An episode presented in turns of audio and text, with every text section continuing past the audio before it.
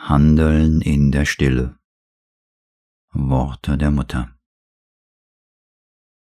Für mich, was ich zu tun versuche, ist das Handeln in der Stille immer weitaus wichtiger. Die Kraft, die am Werk ist, ist nicht durch Worte begrenzt, und das gibt ihr eine unendlich größere Stärke, und sie drückt sich in jedem Bewusstsein, in Übereinstimmung mit seinem eigenen besonderen Modus aus, was sie unendlich wirksamer macht.